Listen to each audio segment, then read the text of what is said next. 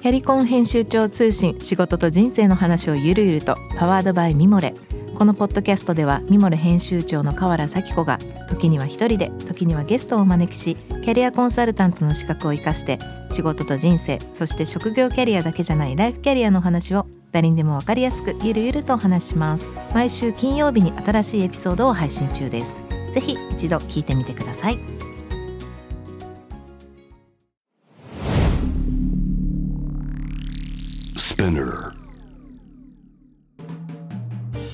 ナビゲーター中道大輔です。Vision to the Future with Forbes Japan。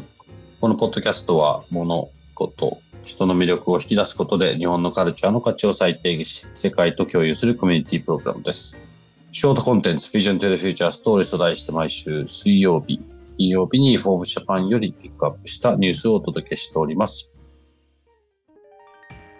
はい、えー、今回もですね、一般社団法人の学ぼ代表理事の高橋大地さんとともにお送りしたいと思います。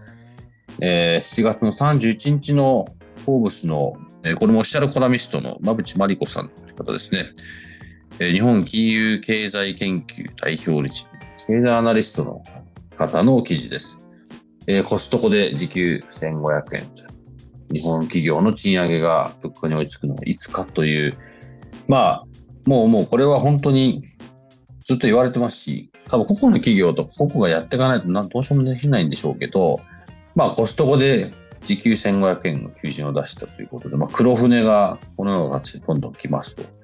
いう中で、まあもう黒船じゃないなっていう個人的には思ってて、いわゆる海外の企業とかが日本にいる。日本がこう、ガラパゴス状態だったので、そういうふうな形になりますけども、世界は繋がってるので、もっともっとそういうことがあり得るでしょうし、逆に日本が安すぎて海外から働き手が来なくなるみたいな現象も起こってますし、なんかそういった意味で、今週なるのかな、話してる時も、やっぱり価値を作っていって、サバ缶のケースもそうですけど、こう、ちゃんとお金を回るようにするためには、まあ結果的にこの人件費みたいなことも今までの当たり前のこのぐらいで抑えなきゃいけないと少し多分構造的に変えていかないといけないと思うんですけど、高橋さん、この記事、僕の言ったポイントだけじゃなくてもあれなんですけど、どんな風に感じて読まれました？私もその黒船かどうかっていうとよりも、結構その、まあ、賃金の話って結局、労働の需給バランスで決まってくる中で、やっぱりもう少し細かく業種、業態別で見る必要があるかなと思うと、やっぱり賃金が上がりにくいのって、どうしてもやっぱり今、ジム、ホワイトワーカーの部分が、あの、非常に人が、まあ、東京に一極集中して、まあ、多くの人がジムっていうところになるんですけど、実はここが、どんどんどんどん、その、労働がいらなくなる、どんどん効率化されて、人の手っていうのは必要がなくなってくると、そこに人がどんどん行っちゃうと、当然賃金が上がりにくいって構造があると思うんですね。で、一部の AI 側を作る側のエンジニアだけは給与が爆上がりするっていう構造で、一般的な事務はもう結構構造的に厳しいと思うんですね。逆に人でしかできない作業、多分コストコも実はそうだと思うんですけど、これって事務じゃなくて、多分それは棚入れするとか、あの接客するとかっていう方の人が足りなくてで、ここはもう圧倒的に人が足りないっていうのがこの国の構造で、実は有効求人倍率高いんですよね。で、こういうところはさっき1500円って自然に上がっていく。で、これもう少し引いてみると、地域で見ると、やっぱり人が圧倒的に足りないのはローカルだし、業態で言っても、あの、これ、富山和彦さんっていうあの経営者が言ってるのが、まあ、G の経済と L の経済、グローバル経済とローカル経済で、実は G の経済って雇用を生まないと。その IT の経済の分野っていうのは、どんなに付加価値がついても人がいらないんで、究極の効率性なんで人を使わないと雇用を生まないってことが結構はっきりしているのに対して、L の経済っていうのは頑張って回していくと、雇用がどうしても必要になるから雇用を生む経済であると。あの、中道さんおっしゃるように、ここに価値を作れる人が入っていくと、自然に人も必要に、拡大に人が必要になる業態だからこそ、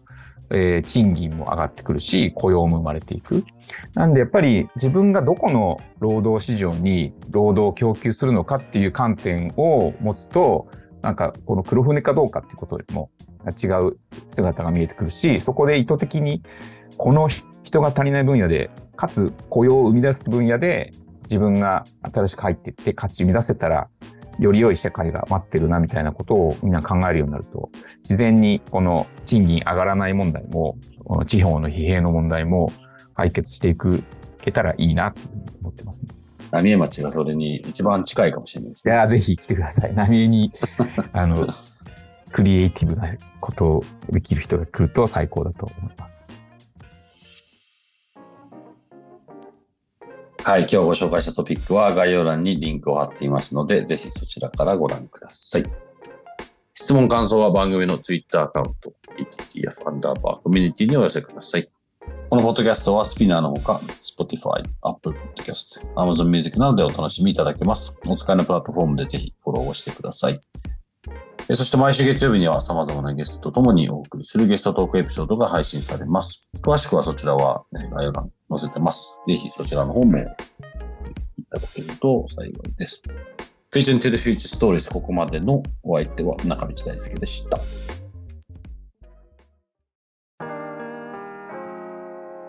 美容家の神崎めぐみと編集者の大森洋子でお届けする雑談ポッドキャストウォンと私のお名前なんての？